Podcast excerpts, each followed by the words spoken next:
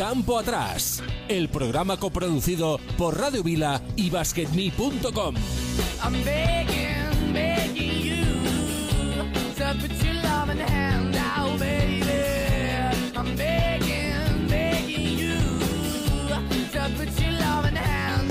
Hola, muy buenas, ¿qué tal? ¿Cómo estáis? Bienvenidos una semana más. Aquí estamos en Campo Atrás, el programa de baloncesto de Radio Vila y BasketMe.com. 11 de abril de 2022, día después del clásico en el Palau que ha dejado muchas cosas que analizar. Hoy al equipo magnífico que tenemos en campo atrás se nos ha unido un clásico, uno que ha jugado bastantes clásicos como el que vivimos ayer, que es Juan Domingo de la Cruz, al cual ahora en nada, en unos segundos, saludaremos y con él hablaremos de lo vivido ayer en el Palau, que hubo muchas y muchas cosas que comentar. Hablaremos también, como no, de nuestra próxima colaboración con nuestros amigos del Espacio La Pintura de Uruguay y algunas cositas más que tenemos por ahí. Todo esto va a ser en nada, en breve, en unos minutos, aquí, desde ahora y hasta las 5 de la tarde, en Campo Atrás. Empezamos.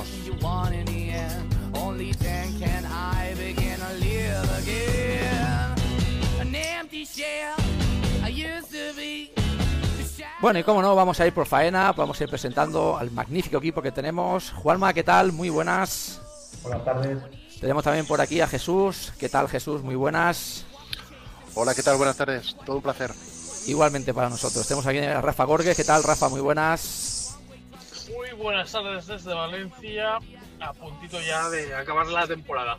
Perfecto. Tenemos también por aquí a Carlos Ruf. Carlos, ¿qué tal? Muy buenas. Muy buenas tardes desde Barcelona. Ya empezó la primavera. Exactamente, y se nota, se nota. Se notó ayer por la tarde. Tenemos también por aquí a Juan Domingo de la Cruz. ¿Qué tal? ¿Cómo estás? Hola, ¿qué tal? Aquí todo bien, desde Palma de Mallorca, también con sol, como Carlos, igual. Bueno, Palma de Mallorca es un muy buen sitio para estar ahora mismo, ¿eh? Sí, sí, te lo digo, doy fe, doy fe de ello. y muchas gracias sobre todo por haber atendido la llamada de campo atrás y nos hace especial ilusión para los que te, recordamos jugando y para, los que has sido un, gran ídolo, ¿eh? Por lo menos para mí ha sido todo un referente aquí en, en el Barcelona como seguidor culé. Muchas gracias. Es un placer para mí estar con vosotros. Muy bien, chicos, pues nada, eh, empezamos por lo que por lo que acontecía. Tenemos pocos minutos a Juan Domingo, así que si os parece empezaremos por él.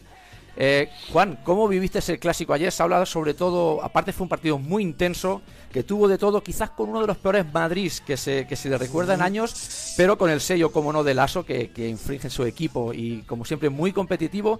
Pero en lugar de hablar de un magnífico partido y una gran victoria, se está comentando sobre todo la última jugada. Tú como pivot, ¿cómo la viviste?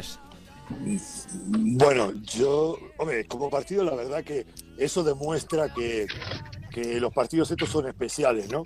Que el Madrid venía con una dinámica bastante, bastante mala, eh, de muchos partidos seguidos eh, que no, no, no ganaron y, le plantaron cara a un Barcelona con una con un cambio de plan, un cambio de, de, juego eh, especial que fue jugar uno contra uno, uno contra uno, y coger el valor y irse de cara de cara a lo que creó muchos problemas al Barcelona. Yo, yo la, falta esta, y yo creo que Carlos eh, en más de una se ha haber visto, yo como defensor en ese momento, yo vi que, la sensación que me dio, que yo hubiese hecho exactamente lo mismo probablemente. El brazo primero, primero el francés, nota el tacto por debajo del brazo del jugador del Barcelona, cierra el brazo para tenerlo controlado y el otro al tirar, pues cierra el brazo también. Yo muchas veces me vi en esa situación y tú lo aprovechas, es un truco que tenemos para, para intentar frenar al otro, ¿no? En, en una posición que igual lo tenía muy cerca del aro, muy debajo del aro. Cuando tú estás debajo del aro tienes más problemas para pillar ese rebote. Eh, entonces intentas alejarlo. Creo que para que no saltara el primero no todo apretó, pero al, forcejear el jugador del Barcelona, pues también cerró el brazo. Yo para mí, a mi modo de ver, mm, hombre, puedes no pitarla, evidentemente. O una falta doble, o una falta doble. O una falta doble también, correcto, correcto, correcto, es otra opción. Pero yo para mí no está mal pitado, o sea, para mí, ¿eh? Ah, de todas formas, eh, claro, todos tenemos nuestra opinión, quizá mi color eh, blaugrana pues se note un poquito más, pero no, yo creo que como he vivido muchas situaciones como esas, eh, muchas veces hacemos el perrillo a la hora de intentar coger al otro pivot y aprovechas que tiene el brazo ahí pues para apretarlo un poco y para que no se mueva, ¿no? Yo creo que mm, se pitó y no está mal pitada. Carlos, por alusiones. eso pasa lo mismo, es que es que los rebotes de ataque, a ver, la única, la única falta que es cara falta de ataque es cuando ves que el jugador de ataque coge el rebote sin saltar. Porque empuja, porque por la propia inercia empujas al de delante y el de delante sale rebotado. Esa es una falta de ataque clara. En defensa, si bloqueas el rebote, tienes el contacto, el jugador que está bloqueando el rebote no tiene ojos en el cogote, luego vas a tacto. Si notas un brazo, tu instinto es protegerte. Mm, sellarlo para que no puedas saltar, hombre, si lo tienes amarrado, es un lance del juego. Lo que pasa que pasa en el último segundo del partido eh, con, claro. con uno arriba. Pero, pa- pero lances esos de juego en rebotes, madre mía. Ah, No hemos vivido, bueno, Juan muchos más que yo, pero, pero porque ha jugado muchísimos más años, pero debajo del aro, desde luego, eh, caricias no se dan. No se dan. Si os acordáis de Steve Trumbo, Steve Trumbo se ponía en posición de rebote eh, cuando el jugador todavía no había tirado. Ganaba la posición y tal y como era Trumbo, era imposible moverlo. Era casi como un jugador de fútbol americano. Te cogía, te, te, te sellaba debajo del aro y no tenías ninguna posibilidad. O te movías rápido. Claro. Está claro, está claro, está claro que hay muchas situaciones mucho más punibles que los que la que esa, mucho más. Mucho más. Mucho, mucho más, más, mucho más más, golpes, mucho más. esto que esa, evidentemente. Ah, sí, el baloncesto ahora no se dan caricias. eh, comparado No, no, a lo no. de antes, No. cuando llegabas a la zona contraria, un body check, ya te intentaban hundir el pecho ya directamente. Ahora, pobre de ti, que hagas algo así. Efectivamente. Efectivamente. Pues no nos, hubiera, no nos hubiera ido mal jugar ahora como se juega así de, de Yo carita creo, tú, a tú bloquear sí, y correr, ¿eh? Tú sí, Carlos, porque tú tenías una cosa eh, muy buena para hacer un pivot, que tenías un muy buen tiro y además eras eras más fuerte, eras más fuerte. Yo con el peso que tengo y ahora como te dejan defender, viste que ahora te dejan defender, te sacan de la zona, te sacan empujones. No, no, si ahora Te juegas a sacan. 6. Iba a decir a Exacto, 6.25. exacto, Imagínate lo exacto. viejete que soy, a Yo 6.40 creo- o 6.70. Yo qué sé Yo, yo creo, yo creo que yo lo hubiese tenido muy mal con los 90 kilos que pesaba para poder jugar o competir a ese nivel. Yo creo que no pudiera, no hubiese podido. Hubiese tenido que adaptarme a jugar más exterior.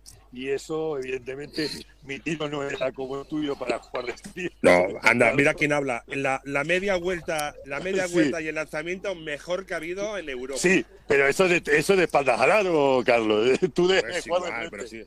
Yo, bueno, yo de espaldas al aro no, porque coño, el- también, Ahora también medía 2.8, pero yo cuando jugaba pesaba 100 kilitos justos.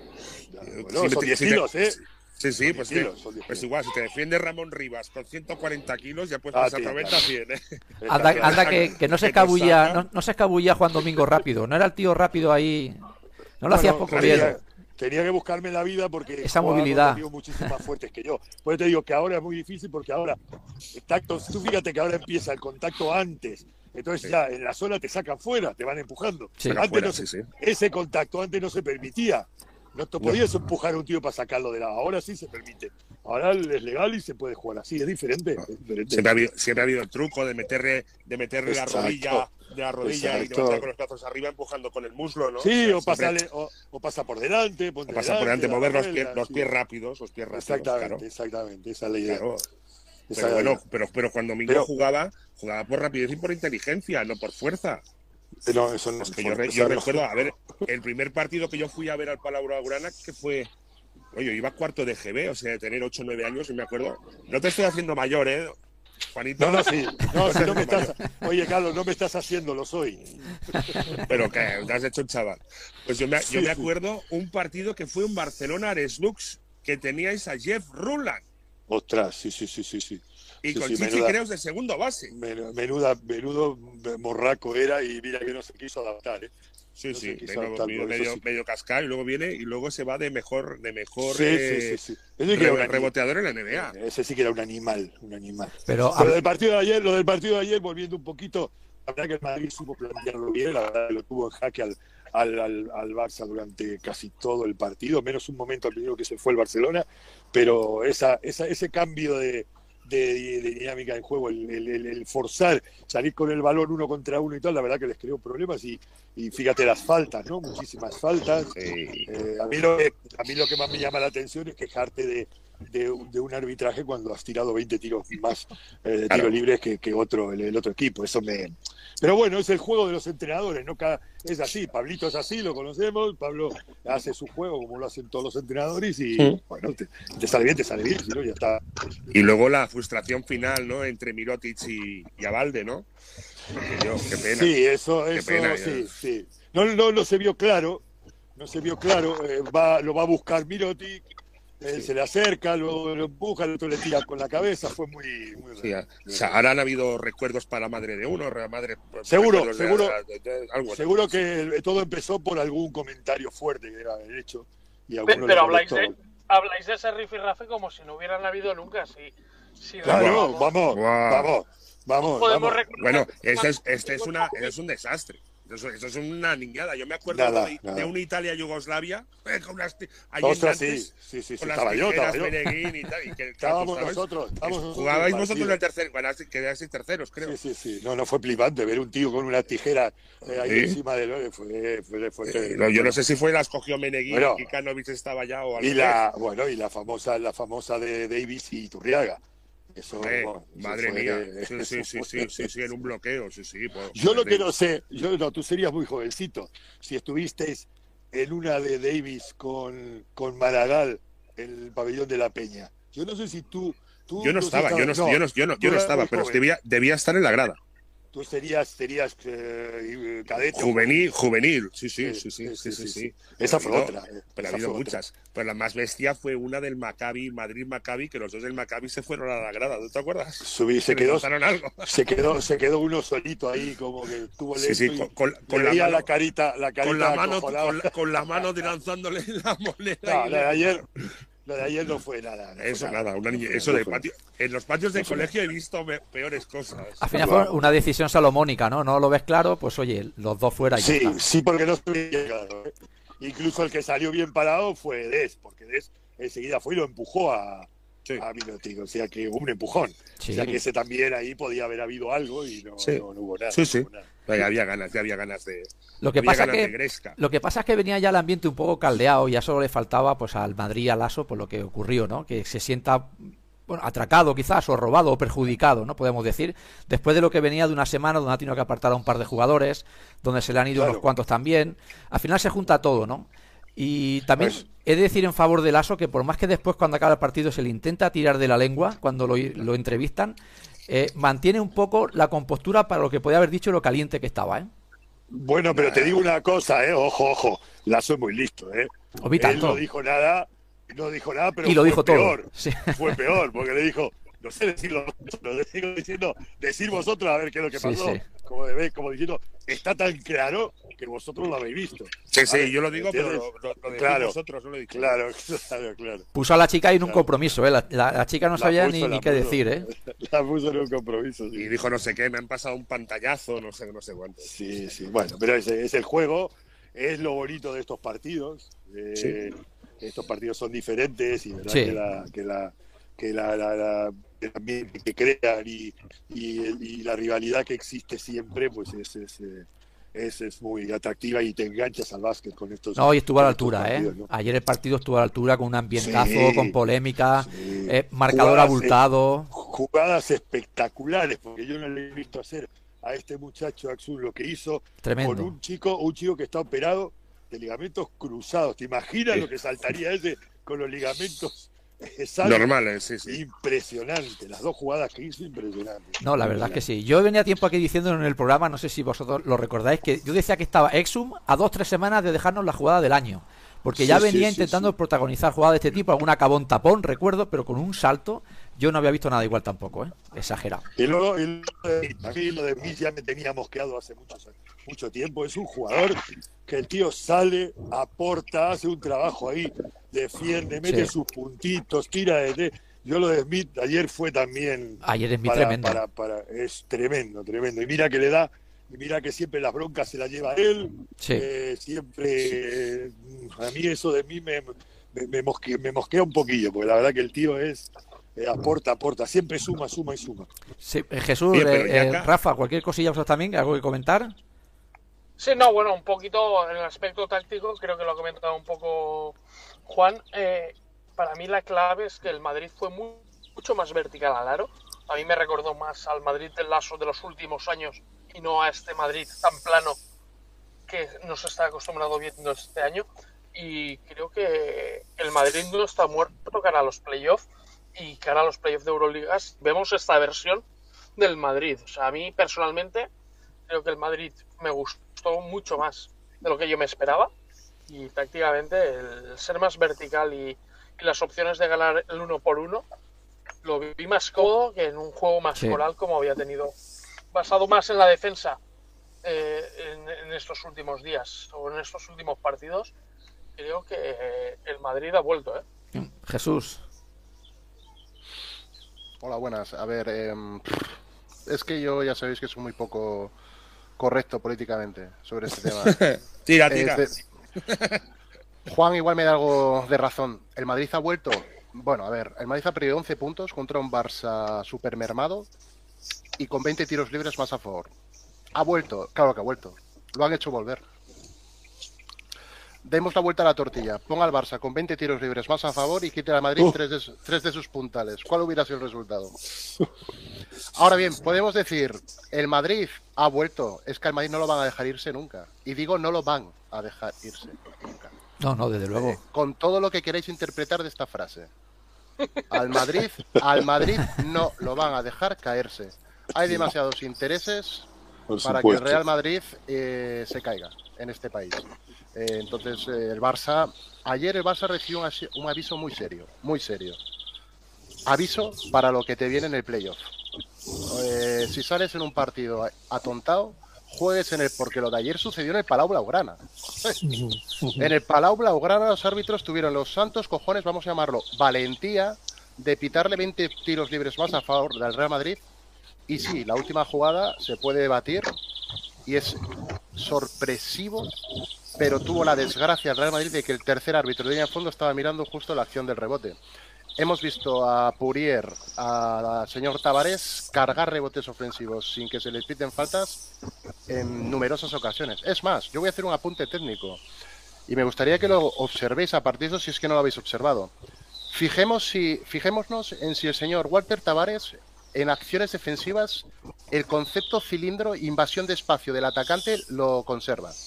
Él siempre salta los tapones invadiendo el espacio con cuerpo, con va con todo, con Sí. todo. Sí, sí, tapón hay, tapón hay. Y lo que venga por delante hay también. Eh, Pedazo que- cilindro tiene, ¿eh? Pedazo cilindro. Pedazo y, no me, cilindro. y no me- y no me- y no me entiendas mal, ¿eh? pero Cilindrón. Un, un A ver si- a ver Pero, si se va a señor, alguien me debería de explicar de que el reglamento no te permite invadir aquí alegremente el espacio del atacante, pero él, o sea, por eso vengo a decir que lo del Real Madrid, yo lo pongo siempre entre comillas, porque para mí el Real Madrid si se ha caído en las últimas semanas es porque ese- esa impunidad y respeto que despiertan tanto rivales como árbitros, como que las- lo, lo había perdido un poquito. Ayer lo recuperó de golpe. Yo ayer, más allá de la verticalidad, del lazo, etcétera, el criterio dispara. Yo creo que el Claro. Barça tiene suficiente talento individual en sus jugadores como para que el diferencial de faltas personales cometidas por uno y otro equipo no sea tan tan exagerado como lo que se apreció ayer. Entonces dices, "Mm, Y en Europa no es igual. Y en Europa no es igual. Entonces, eh, dice, el Madrid ha vuelto. Bueno, es que yo creo que nunca se fue. Nunca se fue. No es igual en Nunca Europa, como dice Juan, pero fijaros, le ha tocado el Maccabi, si no me equivoco, para acceder a la, a la Final Four. Eh, Bueno, veremos, veremos. Eh, Maccabi tiene que decidir si le interesa jugar contra contra Contra todo lo que Madrid. significa el Real Madrid o contra el Olimpia de Milán. Yo diría que los de Israel lo van a tener un poco claro. ¿A quién les Sí. interesa medirse? bueno, no sé si Juan Si está... pierden con Fenerbahce quedarán sextos y evitarán al Madrid. Vamos a ver. Sí, bueno. Queda- es que queda un no- partido. Y al Barça, evitas al Madrid y en la Final Four evitas al Barça, que de esto también hay que hablar. Claro. Bueno, Ah, es espectacular. pero para ganar hay que ganar a todo el mundo. O sea, que al final. Eso es lo que se dice O no, Carlos. Claro. y O, o no, sí, España lo ha llegado a hacer en competiciones internacionales. Me dejo perder con Menganito, evito el cuadro duro y me planto donde me tenga que plantar y, veremos. Entonces, tú si fueras frío, ¿eh? Eh, ponte en, las en la piel del Maccabi. ¿Prefieres jugar una eliminatoria con factor pista en contra contra el Real Madrid y su historia o contra el Armani de Milán y luego en una Final Four hipotéticamente te va a tocar jugar contra el Barça? o contra el Olympiacos y el Mónaco? ¿A quién prefieres? Sí. Yo, yo si fuera el Maccabi lo tendría claro. Diré, saco a los juniors contra el Fenerbahce y, y Pues no, que pues- pues- pues no sé qué, pues no sé qué. No sé. ¿Tú crees? No sé qué decirte. ¿Y tú, a ti, Juan, te han dicho alguna vez que juegues a perder? No, no, no, no, no, no. Que va, que va. El otro día lo comentamos, tú, aquella, aquella vez que, que quitaron o que, o que eh, se fue eh, Antonio Serra, que nos Sí. metieron una paliza en Sí, el Cor sí, 43. sí, sí, sí. eh, con Pau, que en su vida había metido Hostia. más de 20 puntos, nos metió Hostia, el 32. Que fue internacional. internacional lo hicimos y lo decíamos, estuvimos, estuvimos juntos porque fuimos al homenaje de, de- de Norman eh, hace un par de Sí, semanas. sí. Y comentando eso con jugadores decíamos, pero la gente dice que eso era mentira, nosotros no salimos, lo que pasa es que estábamos Nunca. empanados porque la dinámica venía de empanados y Claro. nunca salimos a que va, no podíamos, estábamos totalmente eh, No, has ido, no tienes ganas. No, no, no te sale nada. eh. a perder, que va, que Era va, como lo que decía Marco, el único, el, el único cambio de ritmo que eras capaz de hacer era parar. Era el único cambio de ritmo que eras. Correr Exacto. o parar. No eras capaz de nada más. Yo no, de salir a perder un partido. No, Carlos, pero no, me, no he explicado bien. No se trata de salir a perder. No, no, no, no, Eh, ya sé se lo que trata de que, de que el entrenador ese día, los americanos no juegan. Que, que haga tres cambios estratégicos. Claro, Efectivamente. claro, el, el claro. otro día el Barça perdió de 30 con el Maccabi en el Palau. Jugó con los juniors el Barça. Claro, claro, se no, no, reservó claro. para el Madrid. Entonces, el Maccabi puede jugar el miércoles con los suplentes, O con el equipo B. dando, des- dando descansos y, y no salen a perder. Es prácticamente entendible, ¿eh? O sea, yo Claro. lo- pero ahora es Sí. para estudiarlo, ahora es para estudiarlo ¿eh? y poderlo hacer. Sí. Ellos estarán haciendo sus cábalas, pero vaya, yo creo que interesa. El Madrid no es un buen. La Euroliga no paga, la Euroliga no paga por partido ganado, No, como hacen la Champions League. No. Eso no lo sé. Claro, No, no, la no. Champions lo de pagar casi un millón y pico por, por, Sí, por, la eh, en- por en partido fútbol, ganado sí. es para evitar precisamente eso. Claro, también. también. Bueno, eh, Ya, pero- co- como sabemos pela, que sabemos que Juan que Juan Domingo se tiene que ir, yo te quería hacer un par de consultas que hace un montón de tiempo que siempre lo pensaba. Antes hablabas de, de defender a, a tíos duros, a, ti- a tíos altos. Tú en tu época defendiste mucho a Sabonis, ¿no?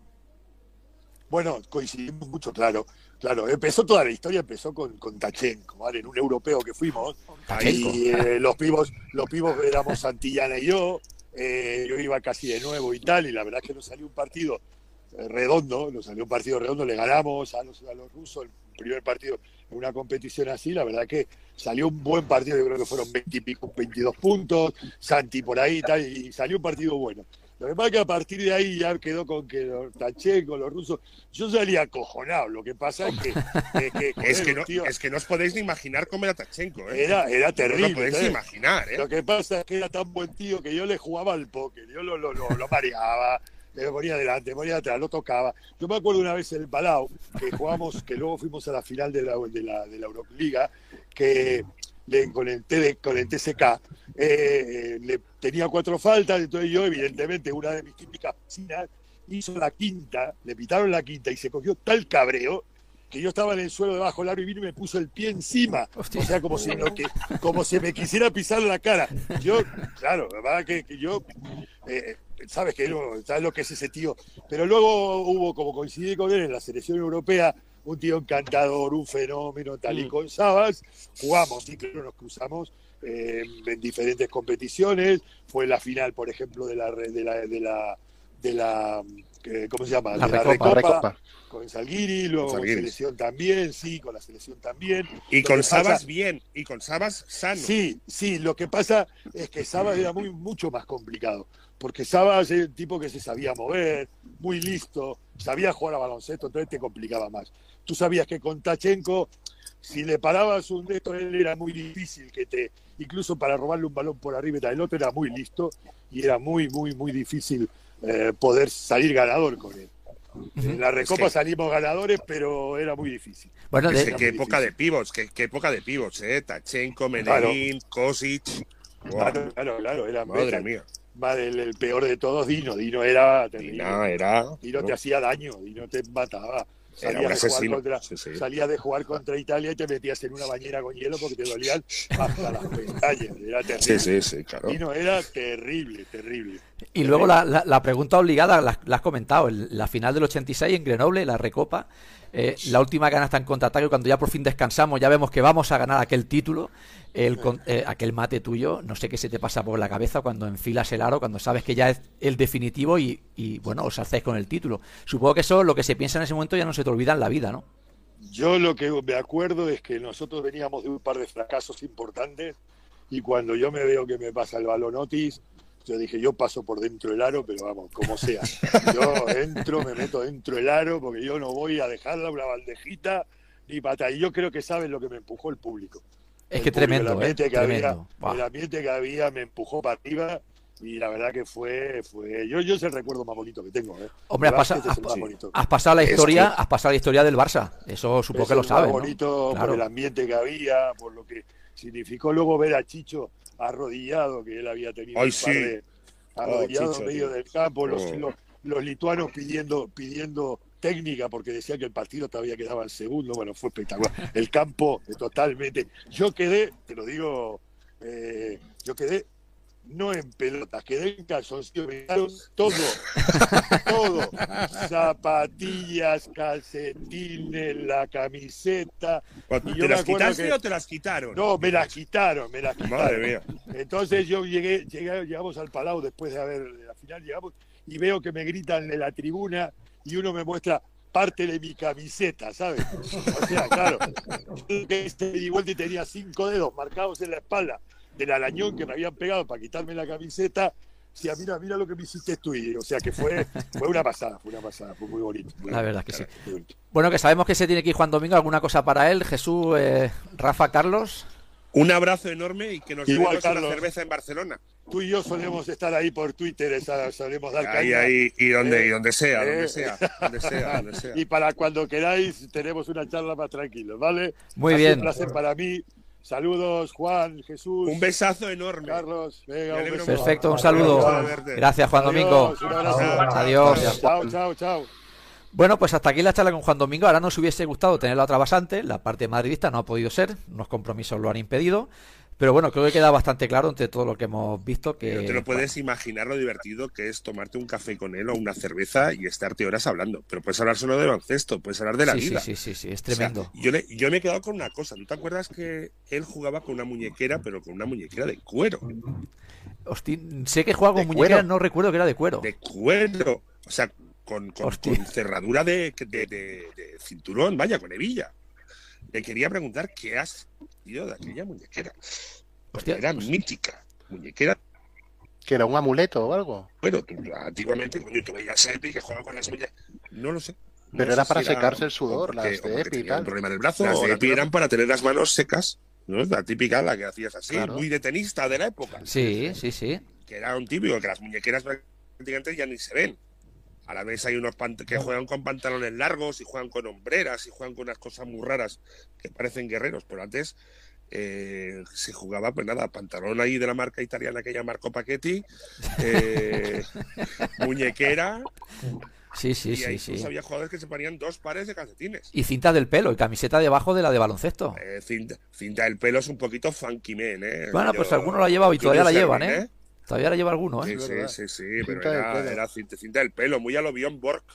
Correcto. Sí, sí, son, son, y la, joder. Y la, Sí, cam- sí, eh, y la camiseta, la camiseta de, no sé por qué se la ponían debajo La de la... camiseta interior, Sí, Epi, la camiseta interior. que Sí, famosa. porque hacía frío. Bueno, Sibilio. Siempre jugaba, siempre jugaba con camiseta debajo. Porque tenían frío y se ponía una camiseta de algodón, porque habían, había un momento que las camisetas eran como de, eh, de agujeritos. De agujeritos, no eran de nylon, eran de agujerito, eran de, de- de- Hostia. para sudor. Y en los agujeritos, en los pezones, te irritaban. Te irritaban, Sí, había es gente verdad. que los irritaban. Y había gente que tenía que jugar con camiseta debajo porque acababan con sangre. Hostia. Yo Jordi pens- Pardo siempre. Sí, sí, siempre. sí, sí. Le irritaba la piel muchísimo. Y, ¿Y por- medias altas. ¿Y por qué creéis que no se lleva eso ahora? Porque ya no juega nadie, porque ahora ya sí es prácticamente imposible. Mira, eh, hubo un momento que se puso de moda los pantalones ciclistas. Sí, ¿Recordáis? Los pantalones Sí, bajos que Sí, se sí, veían. sí, sí, sí. Sí, En sí. mi época, eh, la ACB sacó una norma que no se podían ver los pantalones ciclistas y si se veían te multaban. Me multaron varias veces con 5.000, 10.000 pelas porque se me veían durante el partido. joder. Pero Eh, ¿por no llegué a pagarlas nunca porque había una norma que no se podía poner nada diferente de lo que era estrictamente el equipaje. Que se lo digan ahora, que uno va con el hombro puesto Sí, aquí, exacto. otro que parece que lleva unas mallas debajo. Vaya normas. incluso, incluso hay una marca muy famosa de, de- deportiva que patrocinaba a Michael Jordan. Creo que la llevas tú, justamente. Ah, eh, no, estas Adidas, es la mía, estas Adidas. Ah, pues no era Adidas, era la era otra, Adidas. la de Nike. La de Nike. ¿no? La otra. Pues, pues que ahora salía, sacó unos pantalones para evitar el contacto como si fueran pantalones de fútbol americano, unas mallas con unas protecciones laterales en los muslos y tal para los golpes. Hostia. Eh, tío, Sí, sí, bueno, se venden. Hay muchos jugadores de la NBA que juegan con pantalones eh, con protección para los golpes. O sea, es un Juan coño. O sea, falta el casco, coño. Pero Sí. casco, casco podía jugar Michael Jordan pues si se pegaba una leche con el aro, pero otros jugadores con casco como que no. No, ahora nos hemos vuelto un poquito más, yo creo que es como parte del, del vestuario, ¿no? Está el típico jugador, mira, Rudy, Rudy se hizo hace años eh, daño en el codo y lleva es- esa parte en el, en el brazo, que no sé el nombre exacto que tiene, sí, que va de la muñequera, de la muñeca hasta Sí, el sí. hombro, Sí, sí, un- sí, sí. te duela o no te duela, ya lo lleva siempre. O el otro día vimos en el Barça también, todo el mundo con, no las mallas de ciclista, pero algo parecido, hasta Sí, abajo sí, no, no, todo. unas mallas enteras, sí, sí, como si fueran unas mallas de gimnasia. La llevaba Sí, Sanli, la sí. llevaba Davis, la llevaba Yokubaitis. no será. Pero eso es, hay mucho de moda, ¿eh? Toda la pierna entera. Mucha de moda, Eso es mucha moda, de sí. moda, hay mucho de moda. Yo me acuerdo que Navarro alguna vez se le veía con eso, unas mallas negras de aquellas como si fueran un maillot, más que Sí. nada. Y jugaba con eso, pues que ahora ya es una costumbre, ¿no? Incluso tú ves en NBA algunas camisetas que eran de manga corta. Pues, Hostia, jugar Sí, a baloncesto de manga corta, no sé, Golden State, creo que había sacado alguna No, vez. y- y- alguna Unicaja juega manga corta. Sí, Unicaja, exacto. Es impensable. O sea, la, la- la típica camiseta imperio de toda la vida para jugar a baloncesto, como que se ha perdido. Sí, no, la verdad es que Real son... Madrid de Euroliga hace unos años también con manga corta. Pero eso yo, eh, yo creo que eso es más que nada publicidad de las Marketing, marcas marketing. y, que, y, que, y, que- y querer vender un Sí. producto a la gente, ¿no? Es como algunos equipos que cada año cambian de disposición de camisetas, porque claro, tengo la camiseta del 2015, del 2016, cada año hay que tener una camiseta diferente, porque hoy en día el merchandising vende. Mm, Hombre, no sin más. duda, claro, claro. Es parte importante de los ingresos, ya no solo de los clubes, sino de las propias Totalmente, marcas. totalmente, totalmente, Y los totalmente. pantalones, que vosotros los lleváis bien y hoy en día se llevan por las rodillas. el- No, ¿Os- antes, antes ¿Os acordáis de Damon Mallet? Que las, parecían pantalones que los llevaban Sí, sí, por sí. los gemelos. de- rapero. minifalda. Pero ¿qué es eso? No era ni falda escocesa, no era ni falda escocesa. En la época de Carlos era marca Paquetti. Marco Paquetti, tipo turbo, bañador, Totalmente. o bañador tipo turbo, Sí, sí, sí. eh, bañador turbo, que te ponía, que algún jugador, algún jugador americano, yo sé, que se, ponía, bueno, y debajo ahora se ponen mallas, pero antes se ponía suspensorio. Sí, sí. Bueno, no, no diremos, no- nos imaginamos para qué, ¿no? Tampoco hace falta. Claro, yo, yo, suspensorio, suspensorio, el recogimiento, tal, ¿no? yo me imagino, Carlos, eh, eh, tú lo habrás visto, yo, yo no he tenido la, la, la fortuna de, de cambiarme de cambiarme con americanos, pero ¿Estamos, los- en, ¿Estamos en hora infantil o no? no, no, no, no estamos en horario infantil, esto se me tira por la noche. No, pero se puede hablar del el tema de- el, el Con te- el el tema sexual es, en los colegios se trata, no vamos a comentar nada, pero lo digo porque eh, los jugadores americanos, sobre todo los de color, tien- tienen fama de, de andar bien calzados. Entonces, ¿qué pasa cuando se ponían los pantalones esos de marca Paquetti? Em, es complicado. Ahora se disimula mucho más con esos pantalones, eh, como dice a Jesús, sí, de Demon claro, Mallet. claro, claro. Pero en Sí, aquella época sería incluso incómodo para jugar, ¿no? ¿Dónde empezaron los pantalones así más larguitos? En Estados Unidos.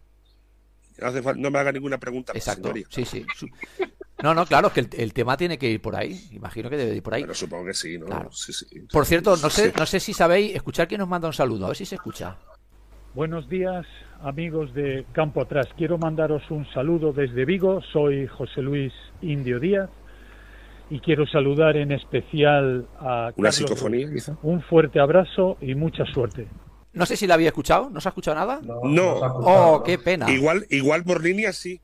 Igual por línea se habrá escuchado. Igual, igual, por línea sí, pero para nosotros no. Oh, lástima. Era un. Igual, los, igual los oyentes lo han oído, ¿eh? Pues seguramente lo habrán oído. Si no lo, habéis, si no lo han oído, ya lo digo. Es un saludo de Indio Díaz, ¿eh? Unos saludos que nos, que nos, han enviado Carlos, ¿eh? Unos Indio, amigos tuyos, qué, Indio Díaz. Qué gran, qué gran tipo India Díaz. Oye, 60 años y parece que tenga 40. Es Estupendo. Impresionante. Estupendo. Impresionante. Yo lo recuerdo jugar sus últimos años. Sigue jugando con veteranos. Buenísimo. sigue jugando igual impresionante, no te lo puedes imaginar. ¿eh?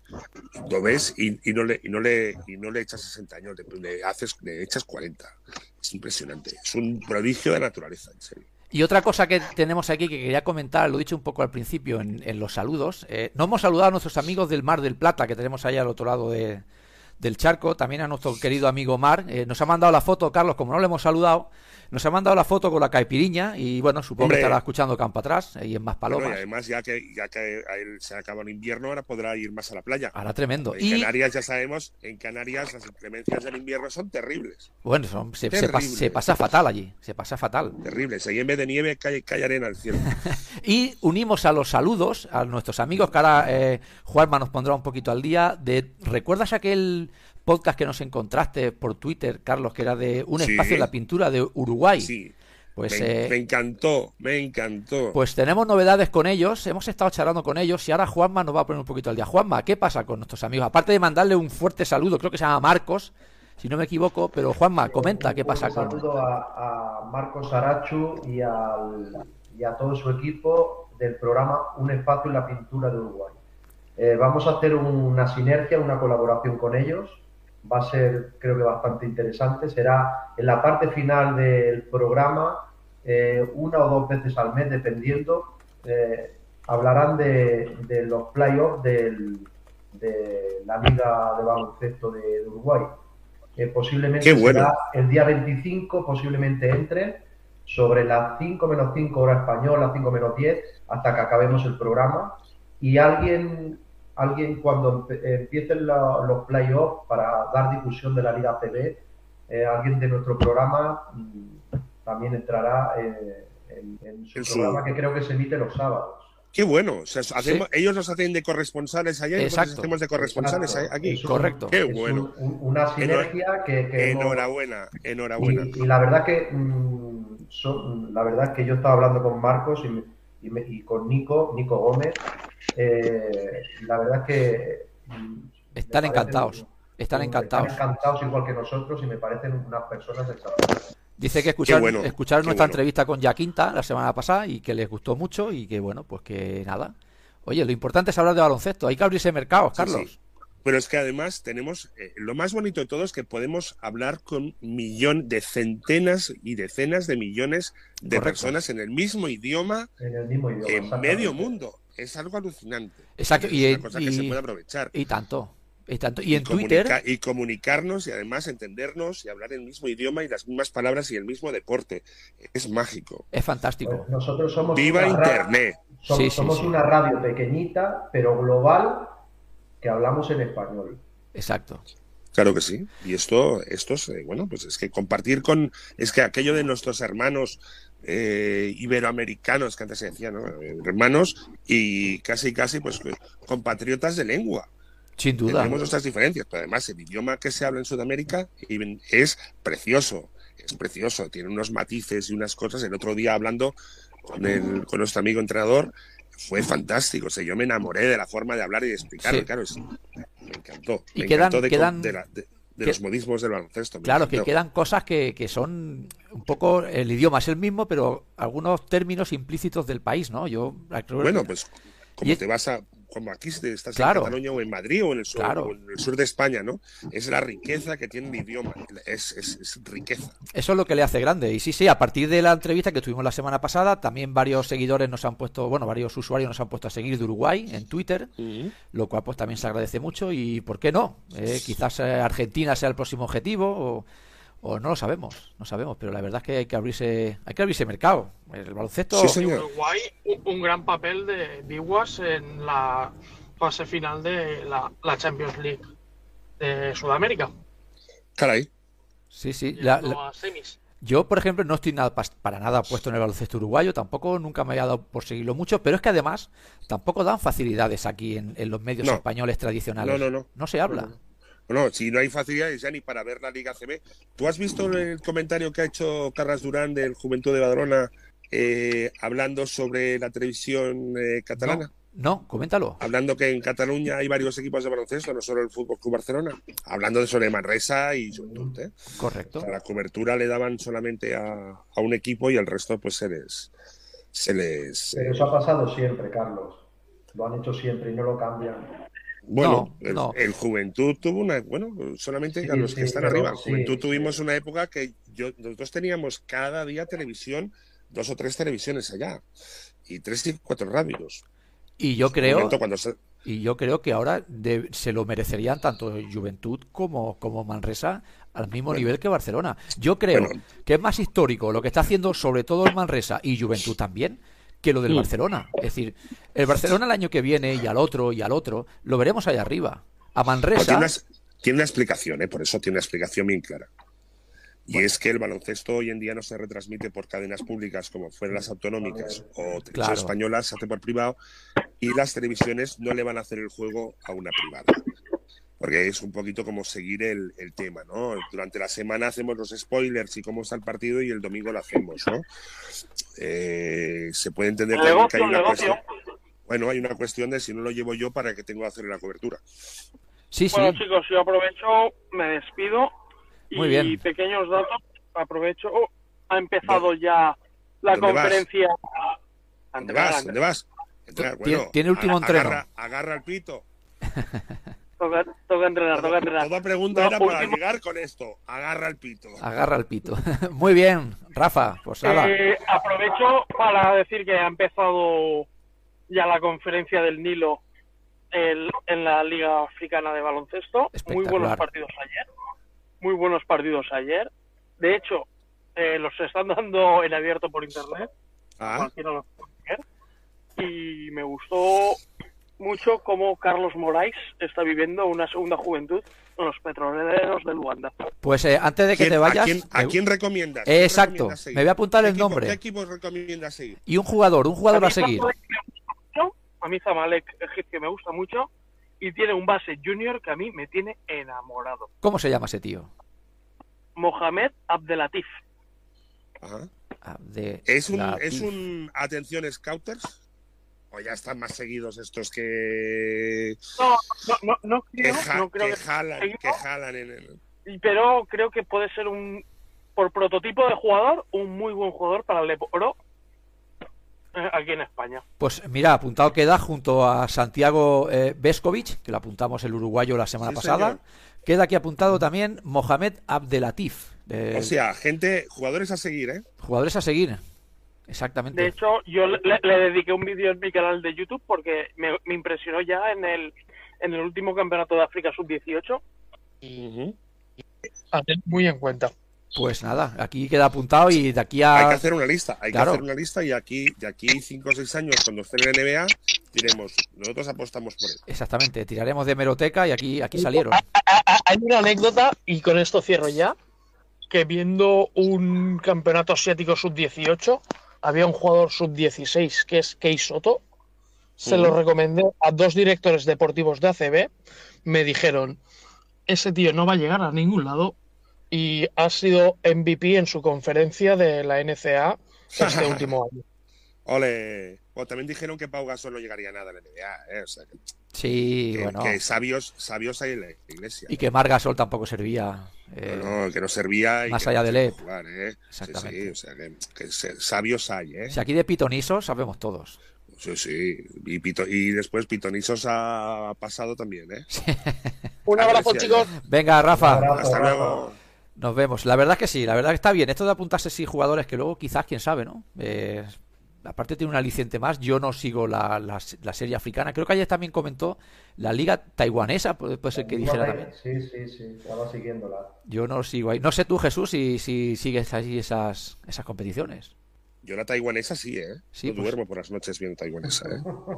Sí, sí. es que por, el, por el tema horario es, un buen... complicado, pero bueno, pero, pero la sigo, ¿eh? Y La tailandesa y la camboyana. Hombre, la- la- Sen- pues, sensacional.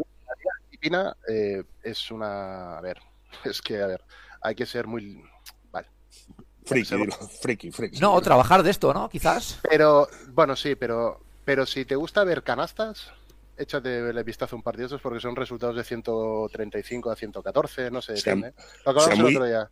Muy Denver Nuggets de los años 80. Muy Denver Nuggets de los años 60. Baloncesto. pero, Muy con ocho, West Ham, pero con ocho minutos menos de partido. pero es que hay cruzas media pista y. Pero esto, Y. Mariquita el último. Pero es que las encestan. Pero a es mí que- lo que me llama la atención Sí, es que tiene- tienen talento ofensivo. No, ahí no defiende ni el tato. ¿Para Pero qué? tienen, pero tienen talento ofensivo. Encestan. Esto, No es un, esto no que. es un tema de fallan, fallan. No, no, los tíos van Hostia, metiendo. como- Si les como dejas, llevarles- meten. Como llevarles a Malcolm de entrenador, ¿eh? Vamos a jugar a Buah. 60. eh, No, no 60 puedes. que media parte, ¿o qué? Se- se Esto que comentas se, Joder. se, se resumen eh, se resumen en una palabra, es baloncesto caribeño. Ya nos lo dijo Esteban. Yapín. Baloncesto eh, caribeño, qué bueno. Tengo ganas de ver una un partido de un, de un equipo puertorriqueño. Una Cuando cosa lo así. comentó el otro día, yo me acordé de la Liga Filipina. Digo, pero si en Asia el baloncesto que estilan es esto: o sea, llegar, La Liga triples, cor- correr. La Liga China, La Liga China. sí. es esto- Bueno, los chinos tienen un poco, dicen, dicen. No, no lo he visto, ¿eh? A tener más presupuesto para incorporar americanos de cierto renombre, o por lo menos antes, pues bueno, igual se pueden Sí, sí, permitir ex lujo NBAs, ex NBAs. Sí, Sí, de dotar al tema un poco de más rigor, etcétera. Pero los filipinos, que por cierto el baloncesto es uno de los el, deporte, el deporte nacional. Sí, sí, tú dímelo a mí, Eh, que yo los entreno partidos ahí son un espectáculo. Hasta media pandemia, ahora porque no puedo ir, porque tengo mis padres y tal. Yo estaba entrando en Barcelona una ONG que se basa en chicos filipinos, les entrena baloncesto y la verdad es que es, Sí, sí, eh, no es salen, de allá y se van a jugar a la calle. O sea, es el deporte sí. nacional, no, no sí, es sí, sí, broma. con diferencia. Pero es No, que lo juegan con pasión, lo juegan con pasión, con la pasión. Eh, la esencia del básquet, yo siempre lo digo, para un niño cuando va a la calle, ¿qué hace con la pelota? ¿Se pone a defender No, en el Tira. parque o no se practica, tirar? practica el pase, practica el pase, de pique De tal. hecho, el club más conocido de Filipinas es Entre los filipinos, el, el club más, cono- más, más importante de Filipinas es el San Miguel, eh, de, la, el de la cerveza. ¿Mm? Ten- Allí San Miguel tenía una fábrica de cervezas y Sí, sí, sí. Ahí en Manila. en Manila. Es que No, pues no es broma esto que he dicho. ¿eh? Yo recomiendo no. que dice, los partidos, o sea, a ver, nosotros, el europeo, tenemos un punto de pasión en el deporte. Nos cuesta verlo un poco desde la neutralidad esa objetiva del placer de la visualización de algo, si no hay ese componente emocional, ¿no?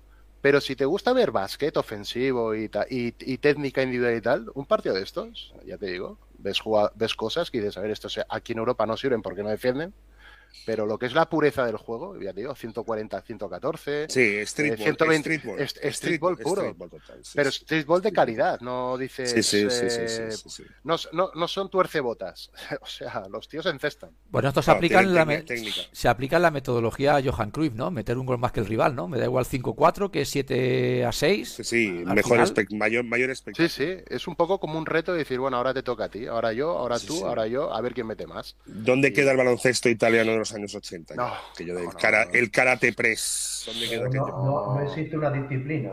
El Limos de Malkovich, no, no. A jugar a En- 65 puntos. En Filipinas creo que no, no tendría mucho éxito. Pero Algo, algo fallaría ahí. Ya ya no solo porque ya no se tuviese éxito en Filipinas, yo creo que el baloncesto de Malkovich en la época que estamos tampoco tendría éxito, ¿no? Un, un- un equipo que vaya a jugar a 60 puntos, yo creo que hoy en día ni por asomo ganaría la Copa de Europa, vamos, es imposible, es Es imposible. que era otro juego, ¿no? Eran eh, dos partes de 20 y 30 segundos y, y- y- y 30 segundos de posesión. Ay, era una barbaridad, ¿eh? De todas formas, esto que acabas de decir, Sergio, perdona, Sí. esto es muy injusto para Malkovich. ¿eh? Seguro que si su mujer o su hija estuvieran aquí, nos darían una colleja, incluso el propio Bociar. Catalogar el baloncesto de Malkovich. eh, Malkovich entrenaba la yugoplástica. No, no, no, Eh, sí, El equipo que mejor baloncesto en mis por ojos he supuesto, visto por supuesto. ejecutar una pista de Sí, baloncesto. sí, desde luego, desde luego. Lo que Sí, pasa sí. que con el limos de Michael Young, jugó y- con las Bueno, jugó con las exacto, jugó no con sé los yo elementos que tenía. Hizo defender a Dacurri. Ojo, ¿eh? Eso ya es un mérito. Pero con aquel equipo, Carlos, eh, ¿cómo Y vas a ganar una. Euro- una, Euro- una Euroliga con aquella gente? Que alguien lo explique. Bueno, Michael Young era un anotador brutal, de los mejores que yo he visto. Bueno, jugó, jugó en el Forum, además jugó el con Forum, Juanito de la Cruz exacto. en el 87 y, Y creo- venía de venía de, de la, universidad. de Houston, Exacto. de Houston, con Olajuwon y Clyde Drexler, Clyde y Drexler. un tal Ricky Winslow. Exactamente. Es decir, que ese tampoco era un tuercebotas, ¿eh? No era muñeca de No, madera, no, ¿eh? no, no, no, no, no, no, era muy buen jugador. Luego El Dacuri, año que hizo, era el equipo muy bueno también. Real Madrid. pegaba unos goles. pedazos. eh, Dacuri era famoso por los pedazos de saltos que pegaba. Claro. Luego le pivot, eh, tenía Ostrowski, ¿puede ser? Ostrowski y Kranensky igual. Y tenía uno que se llama Bimba, un negrito Ah, sí, saltarín. Bimba, sí, sí, sí. muy sí. fuerte físicamente. Sí, sí, sí. No muy alto, dos metros. no muy alto, pero muy potente. Este era angoleño, ¿no? No, al goleño era el No. consensado que yo diría que lo ficharon más tarde. Mm. En, la- en el- en Sí, el Malkovich eh, campeón tenían a este Bimba, sea, equipo físico, duro. eh, Por lo generalmente la gente de Angola y de Cabo Verde se van a jugar mucho a Portugal, que eran, eran Sí. colonias antiguas. Exacto. O los de Guinea-Bissau. De Francia, pues, eh, pues las eh, pues que tenían, pues Guinea francesa, tal, tal, tal. O sea, Las Antillas. Sí, con el Antillas. Benfica. Porque se enfrentó al Juventud en la Correcto. Copa Europa del 94. Correcto, Que estaban correcto. encuadrados en el mismo grupo. Pero, y por tenía ejemplo, consensado. Mira, comenta, tenemos a Adrián aquí en el chat y nos dice que cuando se hizo el Mundial del 2014 de baloncesto, los filipinos llevaron a muchísima gente y que era súper interesante verlos en un grupo de aficionados como Argentina o Puerto Rico. En el Mundial 86 de España estuvieron también. Ah, no lo recordaba. Yo tampoco. Filipinas, Filipinas. Ganaron su grupo de la Oceanía o así. pues Eh, seguramente. claro, sí. Oceanía lo típico era ver a un Australia, tal. Nueva, Nueva Zelanda, Nueva quizás. Zelanda, Nueva Zelanda, bueno, pero Australia seguro. Sí, y sí. luego no sé si Japón, Japón tampoco, ¿no? Japón, salvo este último mundial, por, bueno, perdón, Olimpiadas porque estuvieron ellos, no se les suele ver tampoco por competiciones internacionales, ¿eh? No. Sí, sí. Tienen el, tienen el jugador este que creo que juega en la NBA, que ahora no recuerdo el nombre, que es de color, supongo que será de, de padres americanos, que es Sí. muy bueno, muy bueno, pero quitando a ese, poco más, ¿eh? Los japoneses nunca, igual que los chinos de vez en cuando te van colando alguno, ¿eh? al Yao Ming. Bueno, hombre, el Yao Ming, sí, sí. El Li- Linin, no sé si era americano ya o era. Linin yo creo que era chino. americano, creo que era, Era americano de de- padres chinos. Pero ascen- ascendencia, ¿eh? Sí, sí, sí. Pero bueno, pero China, claro, es que China de no sé qué población tiene, algunos saldrá. Claro, es que No, no algunos tenía- saldrá. Es que, claro, de, de, de, de 3.000 millones de personas, algunos salen. O sea. La al final sale la calidad, ¿no? es que La por- China, ¿os acordáis en el Mundial? China protago- protagonizó uno de los grandes bombazos cuando en el Mundial creo que fue de Toronto, de Canadá, en el 94, es- España hizo la machada de ganarle, no sé si acá, eh, le ganó pues eh, al otro gran rival del grupo, no sé si era Brasil o, o- o Italia, uno de estos, y luego va y cascó con China. España, ¿no os acordáis de aquel partido? sí. Que ganaba España por 18 puntos. y los Alguno- Y los chinos fueron remontando. Sí, sí, recuperan la segunda parte a base de triples. A base Y recuperan que dices, no puede ser lo que está Sí, sí, pasando. es que- Y España con todo su equipo que Sí, sí. le había plantado cara al Dream Team. España había perdido de poco, de 10 o 12 con el Dream Team de Shaquille O'Neal y tal. Y había ganado otro partido y va y Sí. pierde con China un partido que yo los- lo vi y dije, pues, ¿de dónde salen los chinos? O sea, eh, y no tenían a Yao Ming, sino tenían tíos de 2.16, 2.15 desconocidos. Que Sí, dices, sí. pero en China, claro, entre mil millones a- altos, a, Claro, a verlos sí, saca- sacan un trozo de la muralla china y a correr. Y en, y en Los aquella época, terracota. España en el Claro, es 94 que, tendría eh, buen equipo, ¿eh? El post, postmundial. Pero habría buena. Pues hay posolimpiadas del libres ahí, ¿no? 92, Estaría posolimpiadas, sí, sí, los de Fresas, Herreros, Herreros, claro. eh, tal, sí, sí. No Se, se hecho Andrés, Andrés Jiménez todavía. Epi quizás también. No, Epi igual a mí no me suena que estuviera. Epi. Estaba ya el cambio con Lolo Sainz en el banquillo y aquella fue una hostia importante. Luego en el Europeo del 95, creo que fue en Barcelona o no sé dónde, eh, se, se acabó de completar el relevo generacional. Pero aquel mundial de, de- de Toronto, creo que fue Toronto. Aquello, aquella derrota con China fue un batacazo de. No, Sí, no, sí, que igual- no lo de Angola, pero Igual fue, igual fue Mike Inesperado. Hansen, Xavi Fernández, etcétera. etcétera. efectivamente, esta era la nueva generación de juventud. Sí, sí. Hostia, Xavi. Xavi Fernández, eh, uno de los jugadores con más clase que yo he visto, que era un espectáculo verlo tirar, ¿eh? Era- Y, y Rapidísimo. y una no mecánica. levantar los pies, ¿eh? No Sí, levantar sí, los sí, sí. pies. Rapidísimo. Tiraba de muy arriba, de muy arriba. Sí, pocos jugadores jugué, tenemos con él, en- así. yo jugué con él en Junior. Yo jugué con él en Junior en Badalona. Ah, eh, no sabía que salió de Badalona. Jugó un año, jugó un año. Su último año, su último año de Junior lo jugó en Badalona. Sí, sí. Vino, vino de Hospitalet y luego se fue, no tenía equipo y se fue a jugar a Santa Coloma, al Metro Santa Coloma. a segunda división. Madre y luego a. León a primera vez. Era buenísimo ese chico. Bueno, en el León, Sí, sí. en el León, yo me acuerdo cuando el Barça había visitado León, eh, haber recibido una de triples allí tremendo. Luego lo fichó el Barça y ya de ahí fue para arriba, Sí. pero no se Sí, entiende sí, cómo sí, un sí. jugador así no, no, no podía tener equipo. Es curioso. Pero estamos, estamos hablando de joven, ¿eh? Sí, sí, de sí. juventud, que en ese momento estaba David Solé, Jordi Pardo, eh, Dani Pérez, etcétera, etcétera. Había un equipo muy bueno y él era el que no jugaba. Pero no, y- y Claro, no- se decir, arriesgó, se la jugó, entró por la puerta de atrás. o su progresión fue luego excelente Jugó o, o muchos, o- muchos, muchos minutos y muchos balones. Hosti, pues mira, no sabía yo que. Es que al final es, eh, al final es, eh, eso al final alguna vez hay que plantearlo. Si hay que ir a un buen equipo y no jugar, o un equipo mediocre, me- mediocre no, a un equipo de inferior calidad Sí. y tener responsabilidad. Eso mm, a veces hay que valorarlo. Esa Depende decisión, de qué tipo de jugador eres. esa decisión es complicada de tomar y viene, viene, viene al hilo de lo que comentamos. Ayer comenté yo en, en Twitter con el, con el gran comentarista de Dazón, Gerard Sule, por cierto, es colaborador de, de nuestra página web, eh, que comentaba a- con lo de Exum, no sé si lo habéis visto vosotros en Twitter o no, eh, comentaba que decía que él cree que se debe de quedar en Europa porque aquí va a hacer historia, decía. Yo digo, hombre, digo, no sé yo qué, qué opinión tienes tú de lo que significa historia, ¿no? Poco más decía que si se quedaba en el Barça le iban a colgar la camiseta entre la de Dueñas y la de Epi. O, o Ah. irse. Claro, porque él decía que yo me quedaría en Europa porque vas a hacer historia que no irte a la NBA y ser un segundón, comentaba él. Sí, hombre, pero a veces eres un segundo millonario o eres un... Depende.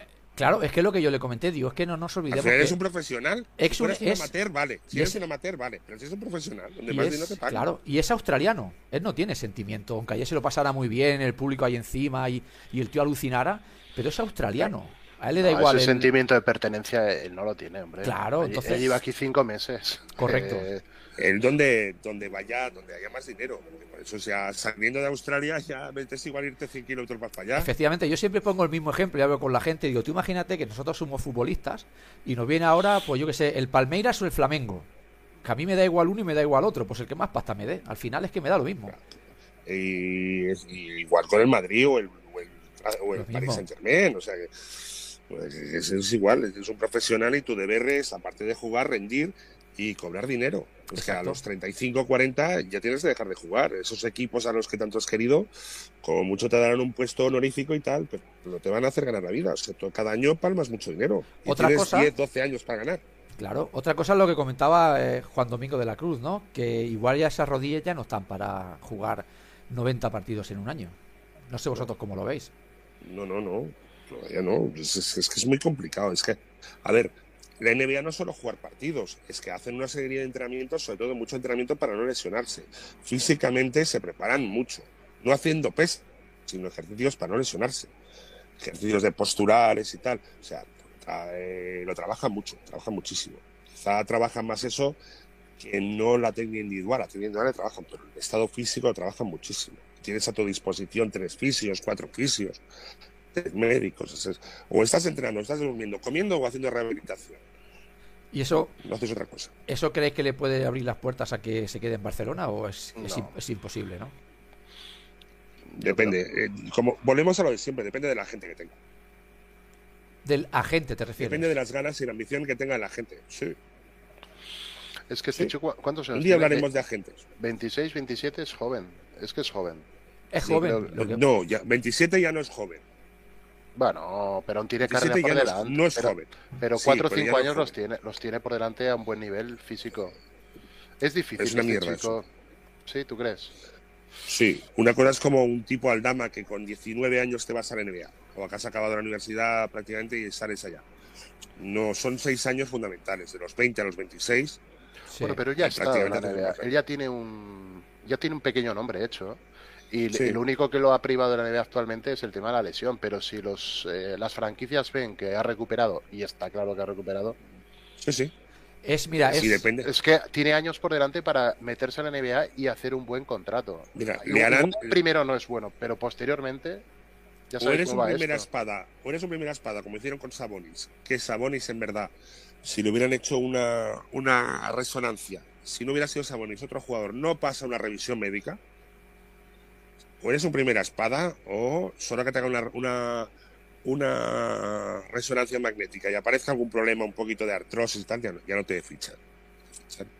Eh, tiene, es del Claro. 95, de, de julio del 95. Por lo tanto, va a ser 27. 27 Es un años. chaval. Va a hacer. Es un chaval. Sí, sí, es un chaval, es un chaval. Es un chaval. A este el Team, el Dream Team no lo vio jugar. coño. No, no, no, no. Lo que a mí la duda que me queda es eso. Si esas rodillas pueden aguantar o no pueden aguantar eh, una temporada entera en la NBA con la exigencia que hay. Y los viajes, que te pasas todo el día Exacto, doblado en un avión. ¿eh? viajes, eh, tensión. No sé, es un Correcto. número 5 del Mucha- draft del 2014. Y ya tiene su... Mucha carga, mucha carga en muy poco tiempo.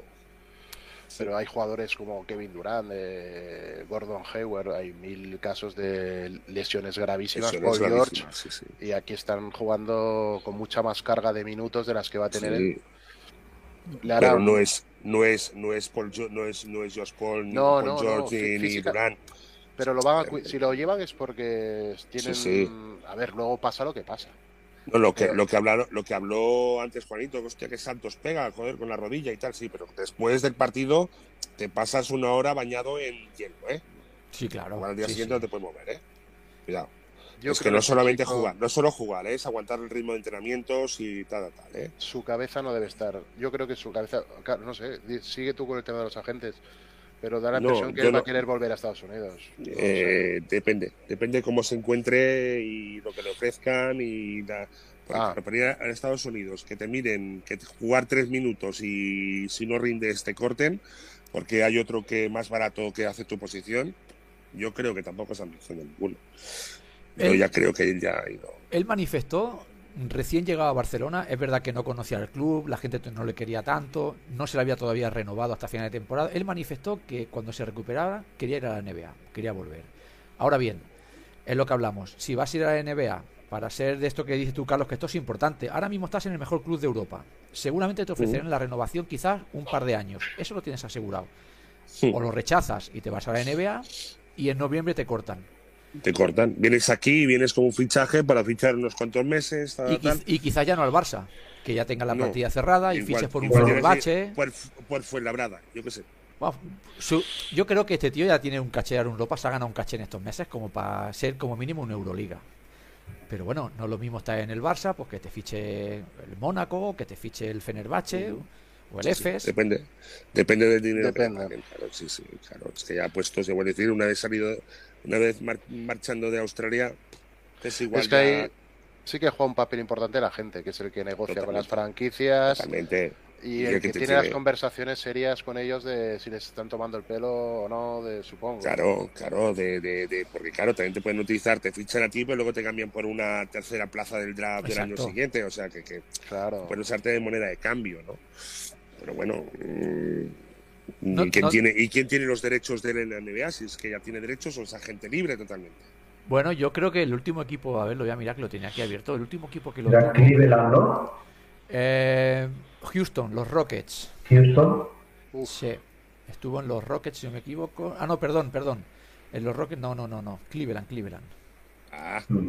Sí, sí, sí. Estuvo primero en Utah, luego se fue a, a Cleveland. No sé por qué he visto yo aquí eh, los Rockets. porque no sé yo cómo va lo de los derechos de la NBA, si te vas, el último equipo tiene derechos, si hasta has ido, O si no se lo ha no ni traspasado a otro equipo. Tengo ni idea. O se lo ha pasado, traspasado a otro equipo, o lo han cortado y lo han echado, no tengo ni idea. Se le acabó el contrato, no sé. Sí, no sí. sé cómo funciona esto. Bueno, el tema de los agentes, No sé. como bien dices, eso da para hacer también un programa porque a muchas veces los agentes deciden. ¿Tú te crees, Carlos, que decidan en contra de la voluntad del jugador? O al final el jugador juega donde quiere.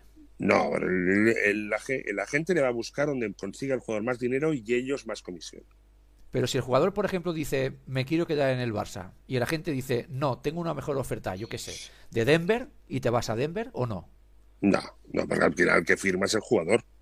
Decir, que vale, no, lo digo porque a veces se habla, haciendo un símil al, al fútbol, el tema de Embelé, ¿no? Yo me quiero quedar, pero es que mi agente eh, me quiere llevar o, o no quiere que me quede, o quiere más dinero, o me quiere poner en otro sitio. pero yo me quiero de- quedar. Bueno, Eso depende, depende también de la gente que tengas. O sea, es como todo, ¿no? Tienes un gángster o tienes un tío serio. Mm, Y también los hay gángsters, ¿eh? o mi tanto. Bueno, al final hacen su trabajo también, ¿no? Ellos ganan Sí, movi- claro, moviendo claro. Moviendo jugadores, eh, al final es como quizás más dinero ganen, ¿no? El... Bueno, si os acordáis, son unas imágenes que lo, eh, cuando Ronaldo estaba en el Barcelona. Sí, por ejemplo. Y el, jugador no se quería ir al Inter y el, y el agente decía que se tenía que ir al Inter. Y, él no quería. Sí. Sí, porque igual tiene, tiene alguna cláusula con el agente de que si no hay un sitio que tiene más dinero me tienes que abonar no sé cuánto, yo qué sé. Sí, el caso de todo... el caso de Ronaldo fue que eh, siendo menor de edad firmó un documento donde daba plenos poderes a creo que se llamaba eh, Pita y no recuerdo eran tres eran tres eh, gángsters, eso sí que eran gángsters. Y de hecho renovaron con el Barça y celebrándolo con el Cava y todo, se filtró la noticia de que al día siguiente se viajaba a Milán para firmar por el Inter habiendo ya dicho al Barça que sí, se, estaba aquí celebrándolo. Pero o el mismo Figo, o el mismo Figo con el Madrid en su momento, ¿no? O sea, aquí hay cosas muy raras. El mismo Figo, muy raras, muy raras, sí, sí, o sea, y baloncesto, pues no sé, alguna cosa también habrá por ahí. Para el baloncesto, eh, había, entre comillas, en la CB un pacto de caballeros entre los equipos, etcétera, etcétera, etcétera, que pocas veces se ha roto. Sí, además también existe, existe el derecho de tanteo, por ejemplo, que eso no, es, no, no existe en el fútbol, que eso quieras que no te permite también retener a algún jugador en algunas ocasiones, en determinadas circunstancias. Bueno, eh, los, derechos de formación que se cobraban antes, y, unas cosas. Pero bueno, por ejemplo, un amigo mío, Miguel Juane, Caso Juane, muy famoso, fue el primer jugador que se, que se acogió a la cláusula 1006 de los contratos profesionales para romper su contrato con Clesa Ferrol o Ar Ferrol para fichar por Forum Valladolid. Y lo consiguió. Sí, sí, sí. Fue, una, fue, fue, un, fue un caso que eh, marcó jurisprudencia, al igual que el caso Bosman. Exacto. Ahora supongo que esa, claro, esa cláusula ahora ya es de lo más normal del mundo que cualquier jugador se pueda acoger a ella. Pero en aquella época entiendo que había un revuelo tremendo. Bueno, en el fútbol ya había cláusula de rescisión. Tú firmas, si quieres irte, abona tanto y puede irse. Con la libertad de los jugadores, o si no, o si te echan, cobras el resto del contrato y a correr. O sea, hay despido, hay despido pagando una indemnización y, tú puedes irte cuando quieras pagando una rescisión o si has firmado alguna cláusula de libre de no competencia, ¿no? Como se hace en las empresas, si te vas de la Bimbo no puedes irte a la Panrico. Pues lo mismo, si sales del Barça no puedes irte al Madrid durante tres años, yo qué sé, cosas de estas que ya son contratos eh, entre personas o entre sociedades, depende, ¿no? Porque me gustaría saber cuánta gente firma un contrato como persona y luego un contrato como sociedad. Los jugadores hay muchos que, arrastran una sociedad detrás suya en el que cede los derechos de imagen durante una temporada o dos o las que sean al otro equipo. O sea, tú le pasas una, al equipo, tú tienes tu ficha con tu retención, seguridad social y RPF, y luego tú puedes contratar con ese equipo tu imagen, que es la empresa que lleva tu imagen, para ceder los derechos de imagen al, equipo y, y base a eso tú cobras un dinero. Ya, sí, no, sí. No lo digáis, no lo digáis, pues es una trampa legal. No, no, no.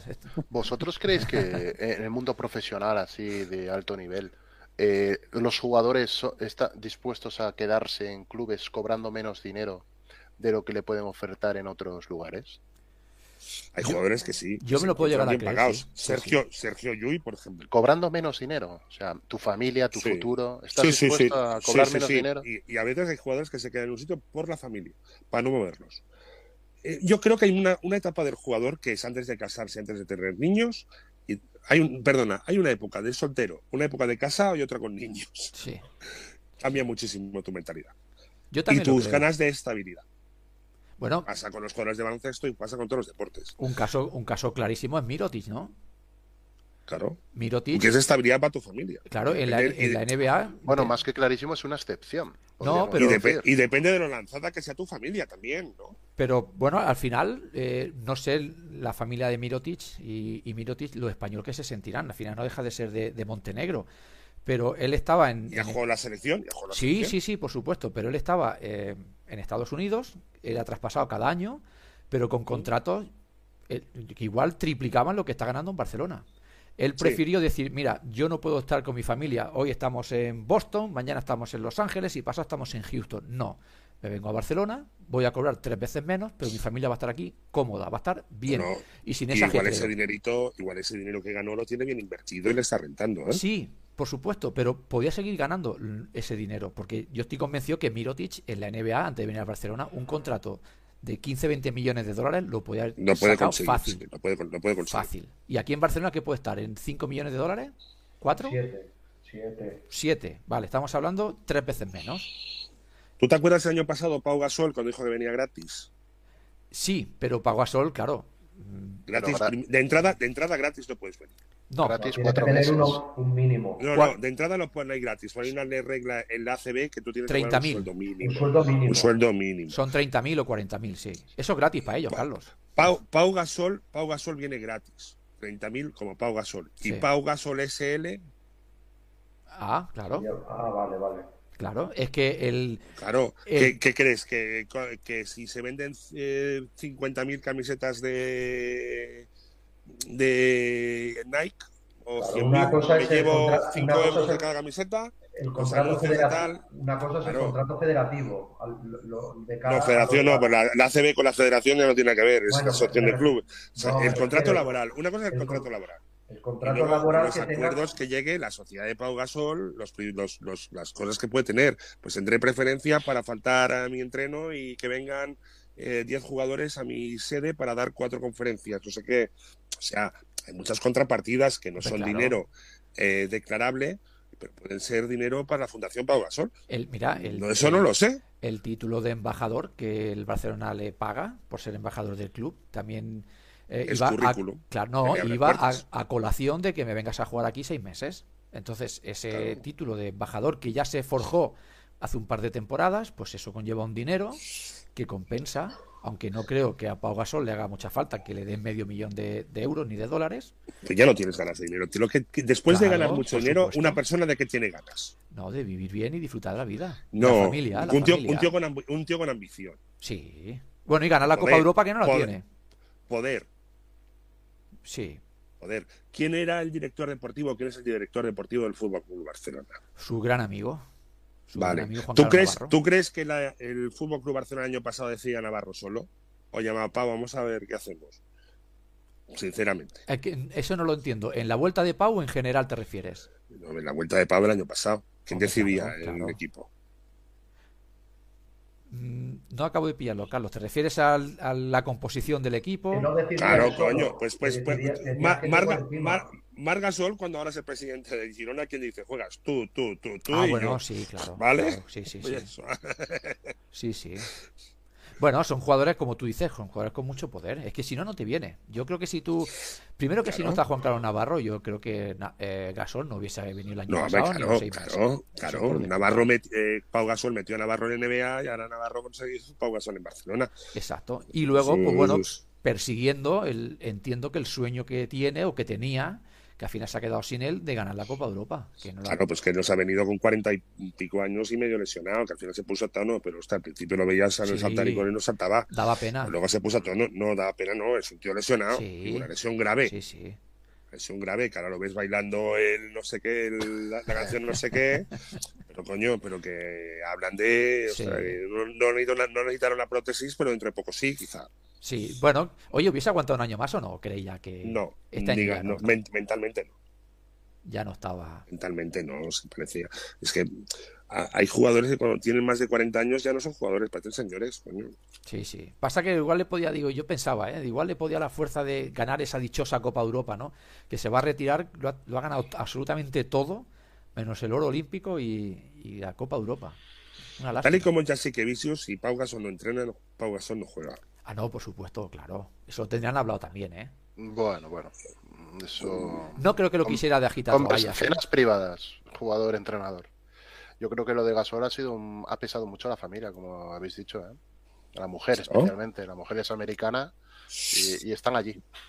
Estará ya, sí. por supuesto, no, y salta, y estará, y, y, ya- y meses que estará dentro de un avión arriba y abajo. Sí, se lo Y echó en en cara más y de una vez y la en mujer, primer- ¿eh? Y en primera clase, claro. Él hará carrera y luego estará trabajando aquí eh, el Comité Olímpico, estará trabajando en el Barcelona, estará trabajando como embajador de la NBA. O sea, tendrá cuatro o cinco cosillas que hará haciendo más sus negocios, que tendrá con el agente y con no sé qué, haciendo un tres restaurantes y tengo diez casas que alquilo. O sea, son cosas que se hacen. Pero Jugadores con una mucho mujer dinero un poco más, tú- yo creo que una mujer un poco más eh, menos patriota o menos o más adaptada y más predispuesta. Yo creo que un añito más eh, Gasol, eh, negociando con el Barça, Claro, lo- pero lo es que- hubiera- pero es se hubiera, se pero hubiera es que- quedado. Pero a la mujer el- le presionó mucho para decir. Claro, o sea, pero de hecho se conocieron en Estados Unidos, ¿no? Era jugador de NBA, no era jugador en Europa. Él se vino, él se, se mudaron a España para pasar un año y conoce España, qué bonito, qué buena, Sí. conoce a mi familia, mira, te presento aquí mi madre, aquí mi padre y tal, y a mí Pero aquí vamos pa'l amigos, rancho, ¿no? Sí. Vámonos, sí, sí, Claro. vámonos. Bueno, ok, perfecto, pero vamos pero a... vamos al rancho. Tú allá Sí, a sí, que tengo las hamburguesas de Chicago son muy buenas. Hombre, Pero es humano, pero eso es humano. Sí, hombre, sí, no, no, no es ninguna crítica, ¿eh? ni mucho menos, simplemente, No, bueno, que va, que va. y- oye, que por, que por muchos años, ¿eh? oye, jo, Por Pau es historia y el baloncesto español, si no le hace un monumento en la federación y tal, pues poco le faltaría. Ha sido el gran espaldarazo del baloncesto nacional. De nuevo, sí, yo, ha yo- sido Pau Gasol ha representado en lo que representó en una persona, lo que representó el baloncesto en España en la Olimpiada del 84 en Los Ángeles, prácticamente. sí, sí, sí, sí, sí, totalmente. Eh, Es decir, el boom que se tuvo en Los, en Los Ángeles 84, que luego volvió otra vez para abajo, lo volvió a retomar para arriba otra vez, eh, Pau Gasol. Pau Gasol el solito. Sí, sí. El Aparte, solito. El solito ha ganado todo para España. rodeado, de, Todo. de- rodeado de una Todo. generación, yo creo que irrepetible. Irrepetible. extraordinaria, Irrepetible. extraordinaria, Yo no creo que veamos un, un Calderón, no creo que veamos un Garbajosa, Ni un eh, Navarro. ni un Navarro, no, no. ni, y mira, ni un Rudy, fíjate, ni un Rudy. Ni un Rudy. No, no. Mira, lo único que queda es algo eh, Ricky, Exacto, Ricky. Ricky, Ricky y Sergio Llull, que ya va un poquito, bueno, pues, eh, bueno, pues un tío lesionado, pues, pues sí, tiene una edad. Es que yo creo que cuando se, se yo creo que ya va a estar para pocos trotes con la selección. Y Ricky veremos, pero cuando se vaya Ricky, que ya pasa la treintena o está la treintena, yo creo que ahí cerramos ya un círculo, ¿eh? Ahí se cierra ya Sí, los, los sí. juniors de oro y habrá esperar que otra ver el cosa. futuro, el futuro de la selección. a esperar otra futuro cosa. de la selección. Futuro de la selección. Pero Que ni- habrá que ver. Jesús me acaba de comentar que se le ha ido la luz de casa ostras, pues mira, y que quizás se ha quedado sin nada. Pues quizás es una buena señal, son las cinco y cuarto, de que nos vayamos despidiendo y cada uno tenemos nuestros quehaceres, ¿cómo lo veis? Y nos vemos la semana que viene entonces. Genial, genial. Feliz lunes. Igualmente. Espero que el programa os haya gustado a todos, sobre todo los de aquí y around the world. Around the World. Around the world. A nuestros, a hermanos, ¿eh? Nuestros hermanos que se lo mandaremos, ¿eh? Juanma, le mandaremos el link también a nuestros queridos hermanos que lo escuchen. Y que viene, tenemos unas ganas es- locas de colaborar con ellos. Y tanto. Por supuesto. Y la semana que viene, que es festivo, estaremos aquí, en campo atrás. Sí, yo en principio es, estaré el, por ahí. es el lunes de Pascua. Lunes de Y en Pascua. Cataluña se regala una cosa que se llama la mona, que La se regala un pastel de chocolate Exacto, a los ahijados, ¿no? a los ahijados. Yo no- a mí no me han regalado una en la puñetera vida. ¿eh? A mí hace No muchos años que ya con la excusa de que has crecido ya no se te regala nada, pero cuando eras pequeño sí, recuerdo mi, mi mona de chocolate, con esa plumita que te trae ¿eh? y el patito. Sí, ese. sí, y, y el- y lo- y los pollitos, hombre, por favor. Por Clásico, favor. Un clásico. Mira, igual hacemos una mona de Pascua de Campo Atrás. Pues ¿quién mira, oye, eh, no estaría mal, ¿eh? ya sabes que el programa sigue creciendo. Vete tú a saber, Carlos, dónde estaremos de aquí a un par de pero, años, ¿eh? no, pero no se, no se la vais a Canarias y con el sol se va a deshacer el chocolate. Exactamente. Ah, Nos tenemos que ir allá Eh, a, a tu, a tu vieja tierra, ¿eh? allá a Finlandia, ¿eh? a hacerlo. A Finlandia, sí, este, por cierto, que estaba nevando a base de bien. Hostia, hace frío allí todavía, ¿no? Todavía, sí, sí, sí. Sí, sí. bueno, hace está. aquí, imagínate allí. Aquí es el 40 de mayo, allí es el 50 o 60 de mayo. Ahí es casi julio. Muy bien, pues nada, un saludo para todos los que nos estén escuchando. Ya sabéis, estos campo atrás y nos vemos la semana que viene. Carlos, Juanma, un placer. Un abrazo, un abrazo enorme a todos. Hasta luego, adiós.